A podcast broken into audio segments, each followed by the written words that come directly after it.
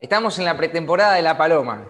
Eh, eh, no, te diría que la pretemporada eh, la vamos a iniciar más o menos en los primeros días de marzo, mediados de marzo, donde ya la paloma empieza a terminar el replume y entonces ya empezamos a exigirlas un poquito más. Digamos, se terminó la, vagancia y ahora sí empiezan las cosas serias. El entrenamiento, lo que le decimos nosotros.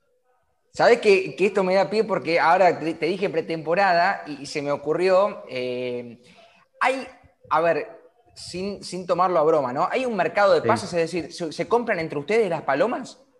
Sí, sí, se podría decir que sí, se podría decir que sí.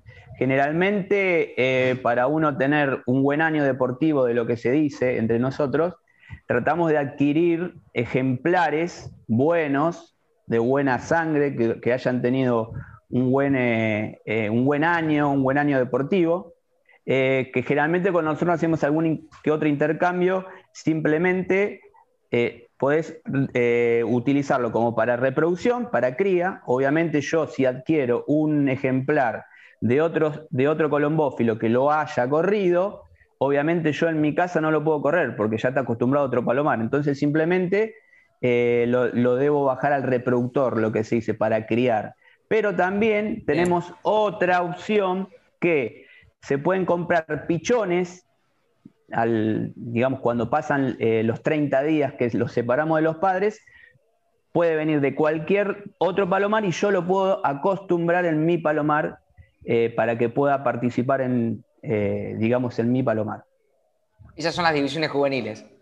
Sí, exactamente, exactamente. Nosotros tenemos, eh, cada vez que, hacemos las competencias, lo tenemos dividido en dos categorías. Categoría pichón, que puede ser lo que dijiste vos recién, que son los que corren el primer año, ¿sí? Y después tenemos la categoría adulta. La categoría adulta son palomas ya de un año en adelante, dos, tres, cuatro, o según lo que el colombófilo la quiera correr. ¿Sí? Bien. Eh, estamos hablando con Sebastián Carela, es colombófilo, hablando un poco de la colombofilia aquí en ADN Deportivo. Ariel, adelante vos, dale. Sí, onda. Seba, ¿qué tal? ¿Cómo te va? Buenas tardes. Ariel Achita Ludeña te saluda. Eh, ¿Cómo, fue la, vuelta a, lo que tiene que ver con la actividad después de, la pandemia y un montón de cuestiones? ¿Cómo, cómo fue el regreso? Sobre todo, imagino, a la organización. Sí, sí, la verdad que eh, el año pasado tuvimos un año muy, pero muy complicado. Creo que todo el mundo, ni nosotros nos salvamos. Eh, porque como había explicado antes, eh, un año deportivo se inicia normalmente en el mes de junio. Y con el tema de la bendita pandemia, obviamente tuvimos que luchar con las habilitaciones, tuvimos que luchar con los permisos, para que los camiones puedan, digamos, moverse por la ruta sin tener ningún tipo de inconveniente. Para que te des una idea, eh, con la federación, que fue nuestro, nuestro eje de, poder ser intermediario con las autoridades, con, el ministro del Interior, con el, con el ministro de Transporte, fue nuestro nexo. Eh, pudimos conseguir, después de mucho, pero mucho trabajo, pudimos conseguir las habilitaciones y recién dimos inicio a nuestro año 2020 en el mes de septiembre, ¿sí? casi tres meses después. O sea, eh, un campeonato normal, como había explicado antes, que se desarrolla durante seis meses, lo tuvimos que compactar, lo tuvimos que achicar y fue un fin de semana tras el otro, carrera tras carrera tras carrera, para poder llegar al 15 de diciembre, para poder completar el año. Gracias a Dios lo pudimos, lo pudimos hacer. Pero bueno, obviamente eh, ya saben cómo fue todo esto, nos tocó también a nosotros. Pero por suerte pudimos probar los pichones, terminar un año y gracias a Dios salió todo bien. Esperemos que este año, sabemos que no va a ser fácil tampoco, pero bueno, eh, esperemos tener un año normal. ¿Cómo fue la sensación de volver a la, disciplina después de tener un parate, después de, no poder este, estar en la normalidad? ¿Cómo, ¿Cómo se sintió? Y fue difícil porque generalmente cada colombófilo planifica su año, ¿sí?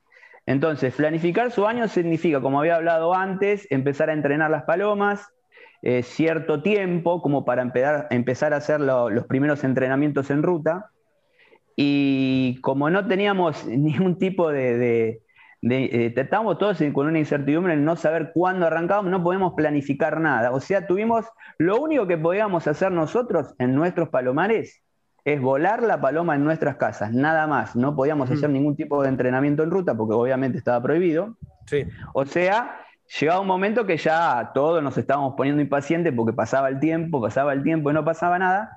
Y lo único que podíamos hacer era, era, eso, entrenar las palomas en casa y nada más, y esperar el momento que nos den el ok para poder empezar a hacer los primeros entrenamientos en ruta, porque por ejemplo, para el pichón, que va a ser su primer año como para, para concursar, hay que hacerle sueltas simultáneas, hay que hacerle sueltas, no sé, te doy ejemplo, de 80 kilómetros, 90 kilómetros, 100, 150, como para que él ya vaya sabiendo lo que es, vaya volviendo a su palomar tranquila. Después eh, también se le suma otras bandadas, otros palomares, para que el pichón empiece a salir de las bandadas y buscar rápido su palomar. O sea, tuvimos muchísimo tiempo para eso, porque la primera habilitación que pudimos conseguir, que fue aproximadamente en el mes de agosto, era para que los camiones puedan moverse por la ruta sin tener ningún problema. Obviamente no se podía ingresar en los pueblos. Bueno, entonces los, los colombófilos, entre comillas, eh, nos empezamos a entretener con eso, a hacer entrenamientos con el camión, con muchas palomas, con mil, mil quinientas, dos mil palomas. Y bueno, nos, íbamos entreteniendo con eso hasta esperar la, fecha de inicio, que no me acuerdo bien si eran los primeros días de, el primer domingo de septiembre, que ya pudimos participar de la primera competencia. Eh, ¿Y cómo, eh, cómo se dio tu, tu, llegada a la disciplina, Seba? Uf, Mira, justamente este 2021 voy a cumplir 25 años como colombófilo ya. Desde los, desde los 17 años, hoy tengo 41, eh, desde los 17 años cuando estaba en el colegio secundario. O sea, ya de chico, 12, 13 años, tenía palomas en casa. Eh, no tenía palomar, tenía jaulas y tenían las palomas. O sea, porque me gustaba, pero siempre, viste, sabía de la mensajera, que estoy, bueno, haciendo averiguaciones, a los 17 años eh, pude llegar a un colombófilo que justamente era socio del club donde hoy yo eh, participo, que es la General Sarmiento de San Miguel. Y bueno, me, dio un par de datos, eh, cómo, cómo hacer para hacerse socio, y bueno, ese mismo día no sé si fue un viernes y ese sábado justamente ya se juntaban porque estaban en, en, digamos, en competencia. Y bueno, fui al club, me hice socio, bueno, y empecé. Anduve por varias sociedades colombófilas, por tema de mudanza y ubicación del Palomar, pero bueno, eh, ya, este, ya desde 2017, eh, que estoy a donde hoy corro físicamente, que es acá en Bellavista, donde compré casa, me hice el Palomar, y bueno, ya asentado en este lugar. ¿Qué pensabas que era el entrenamiento de palomas cuando llegaste a la disciplina y qué, te terminaste encontrando? Pues seguramente abriste un portón que no tenía nada que ver con lo que vos te imaginabas de entrada. Para nada, para nada, para nada. Hoy, hoy agradezco de la gente que se ha acercado, que lo hago yo hoy, ya siendo dirigente de, mi club, lo hago cuando se acerca eh, los colombófilos nuevos, tratar de darle una mano, de ayudarlos, entre, regalarles palomas, darle una mano con el palomar. Eh, hicieron exactamente lo mismo. Quizá eh, hace 25 años no es lo mismo que ahora, muy pocos se acercaban, te regalaban paloma, era un el, ambiente era un poquito más, digamos, celoso, pero siempre tenías uno, dos, tres palomares colombófilos que se acercaban y te daban una mano. Imagínate que para mí era todo, preguntaba, sí, pero era todo nuevo. Como se dice, uno aprende a los cachetazos, ¿viste? en cualquier disciplina, a pesar de que las, verdaderas protagonistas son ellas, son las palomas, pero nosotros tenemos que poner lo nuestro, o sea, entrenarlas, darle la mejor comida, tenerlas lo, más sanas posible, porque acordate que son atletas, son deportistas ellas, ellas tienen que volar muchas horas para llegar a su palomar. No es tan fácil, pero bueno, en el transcurso de los años uno va adquiriendo experiencia, va, va teniendo consejos de los, de los que ya tienen muchos años con esto y bueno, gracias a Dios he llegado a lo que soy hoy. Esta pregunta la hemos hecho con cada uno de los colombófilos que hemos tenido la oportunidad de, entrevistar y tiene que ver con qué velocidad alcanza una paloma. Por la verdad nos ha sorprendido eh, las diferentes versiones y, cómo, y cómo ha sido.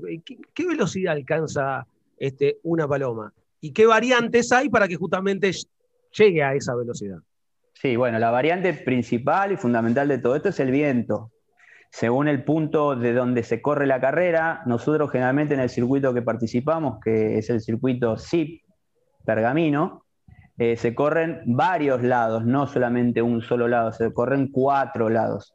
O sea, generalmente desde un lado te va a tocar un viento relativamente favorable, que ahí es donde se da los buenos promedios de velocidad, donde la paloma eh, alcanza y supera los 100 kilómetros por hora. Y eh, todo lo contrario sería correr del punto opuesto, donde el viento se encuentra y ya la paloma puede llegar a bajar los, los 60 kilómetros, puede hacer 55, 53, según cómo sea la velocidad del viento.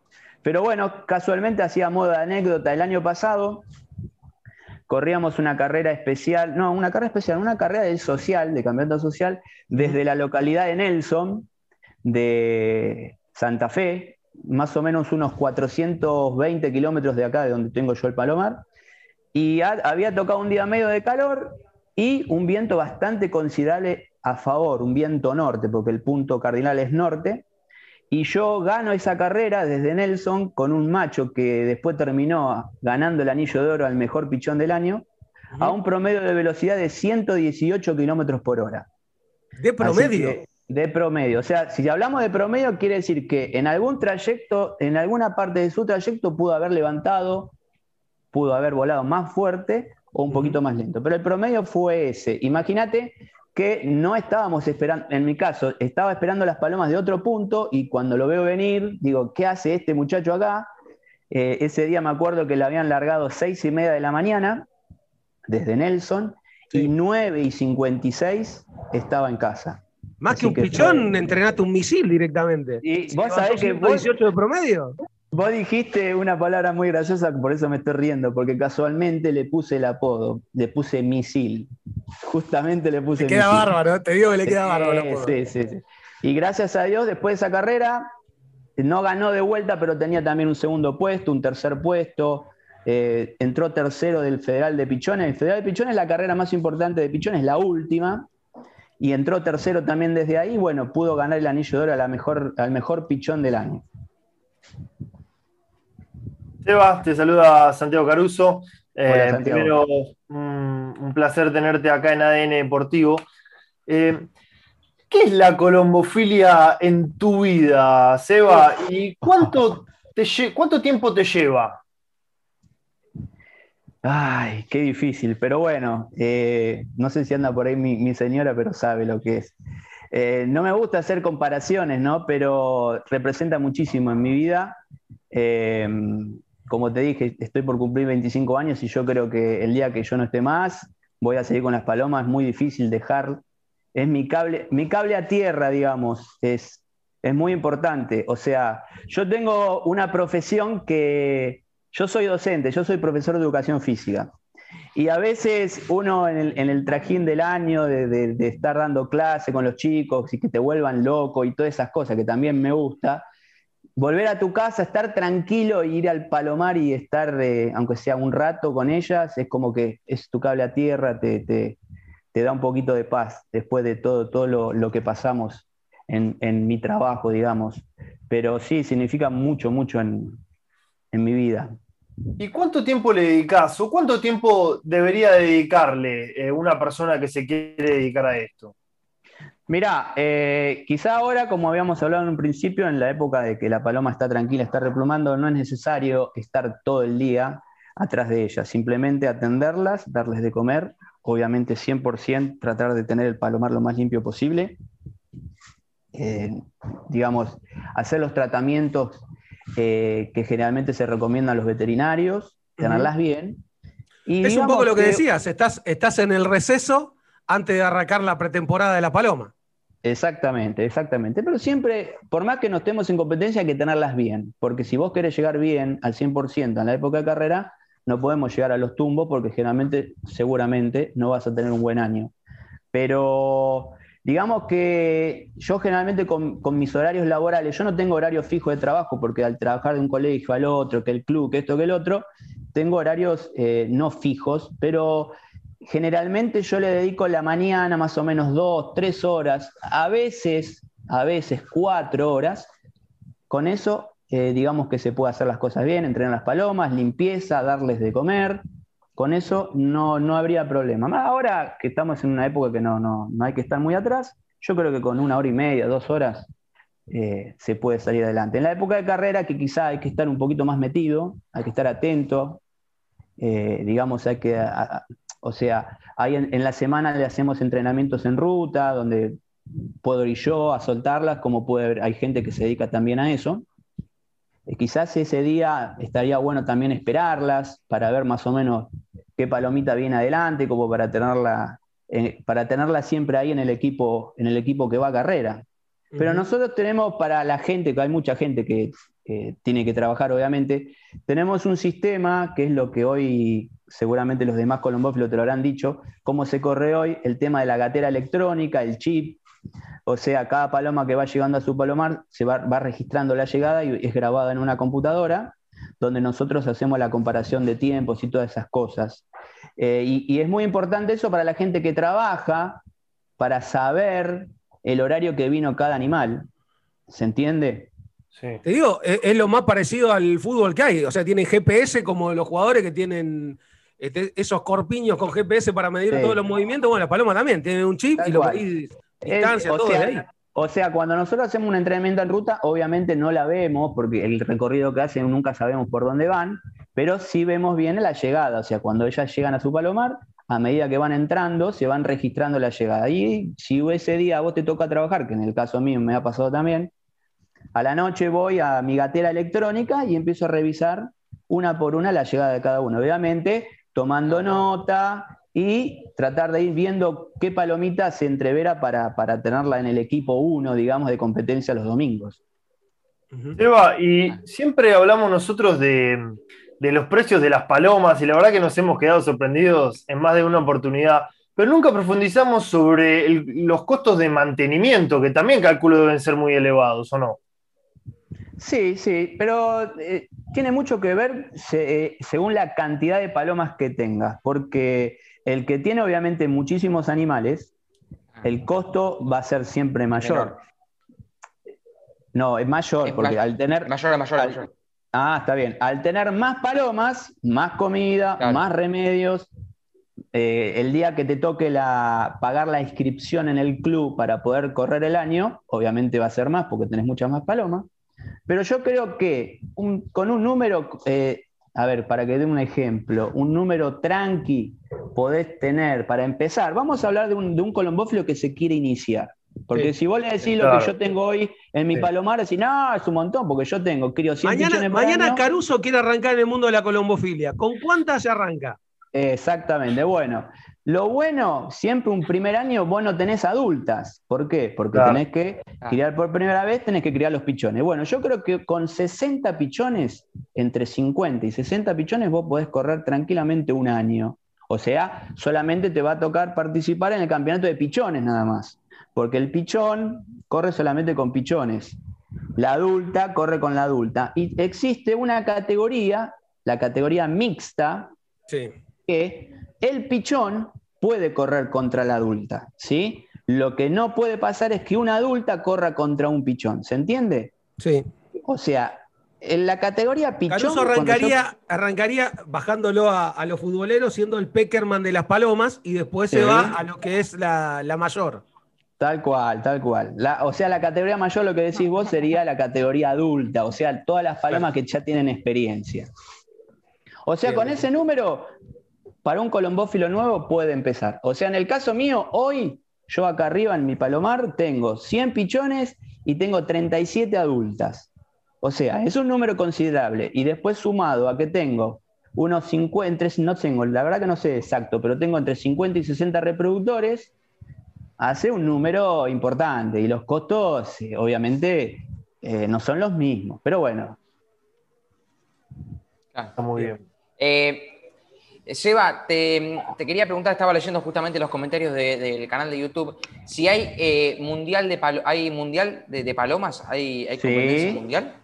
Sí, hay mundial de palomas. Casualmente el año pasado se corrió en la Argentina, en Mar del Plata, donde tenemos el Colombódromo, de Mar del Plata, donde eh, participaron solamente palomas, obviamente argentinas, estaba el equipo argentino, y palomas de Latinoamérica vinieron, de Uruguay, Colombia, Perú, eh, creo que por ahí andaba, y no sé si alguna de Paraguay, no me acuerdo bien.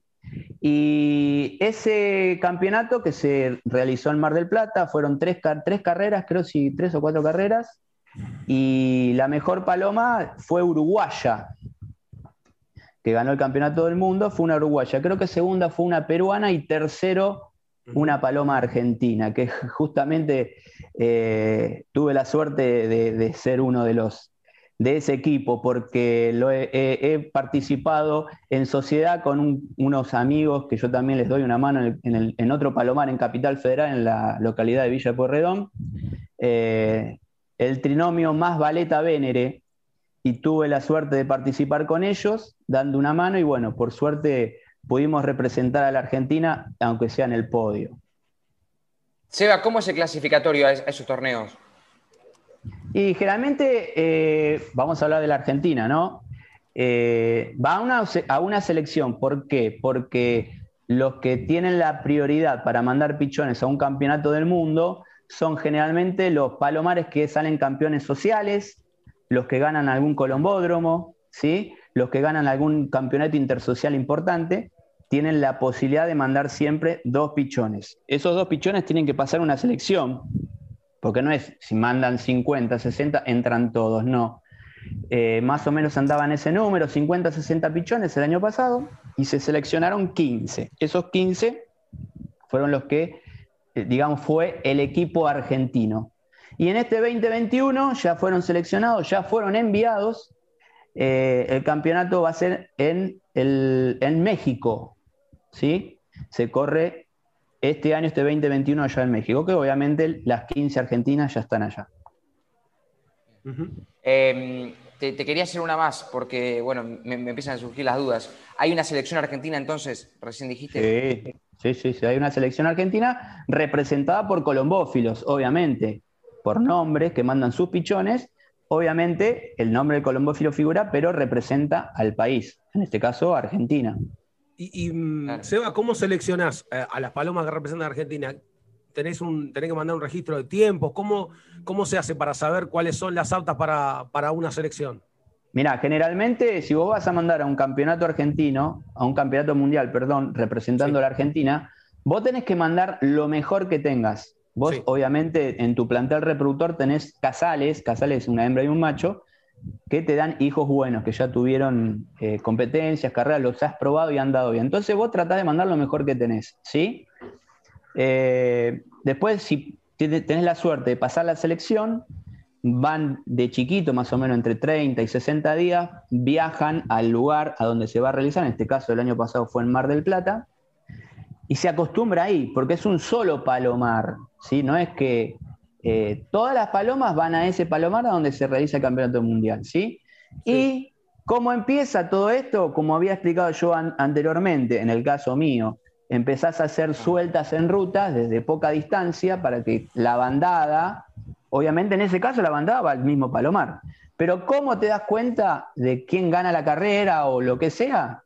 En este caso, como todas vuelven al mismo lugar, es la paloma que entra primero. ¿Se entiende? Porque generalmente al venir todas al mismo lugar puede venir la bandada completa, pueden venir 100, pueden venir 50, pueden venir 10, o puede venir una, porque ha pasado también.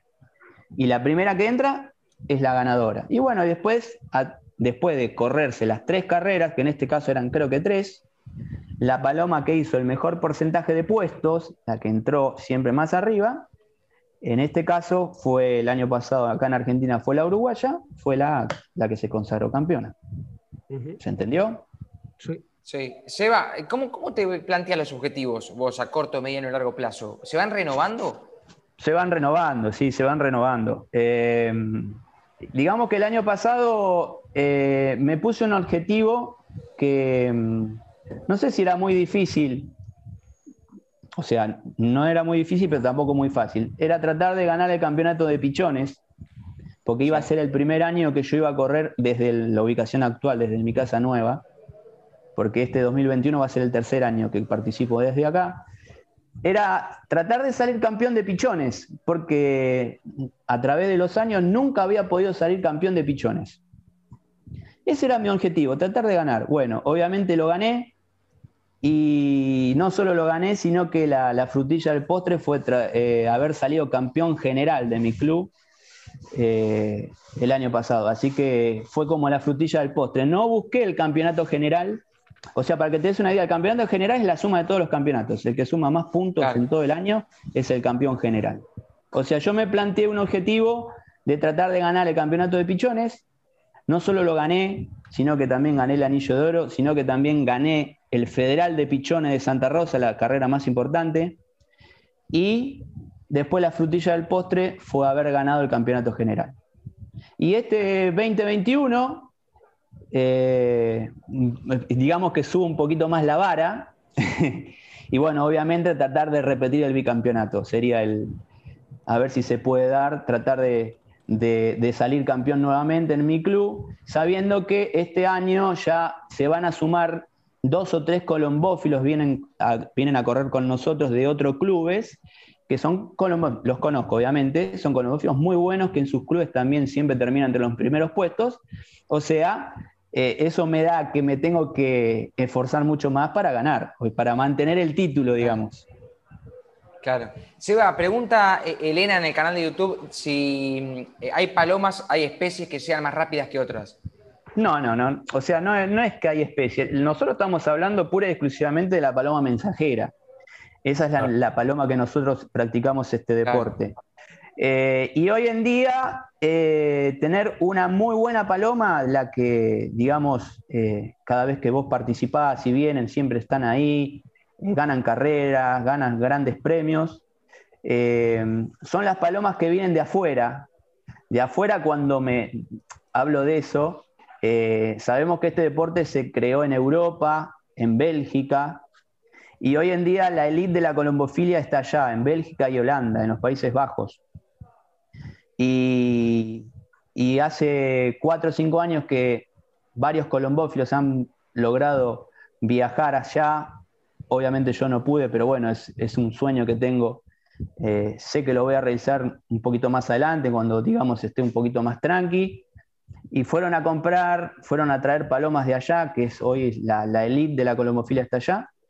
Y te puedo asegurar que es verdad, son los mejores porque hemos criado ya esas palomas acá y han dado muy buenos resultados.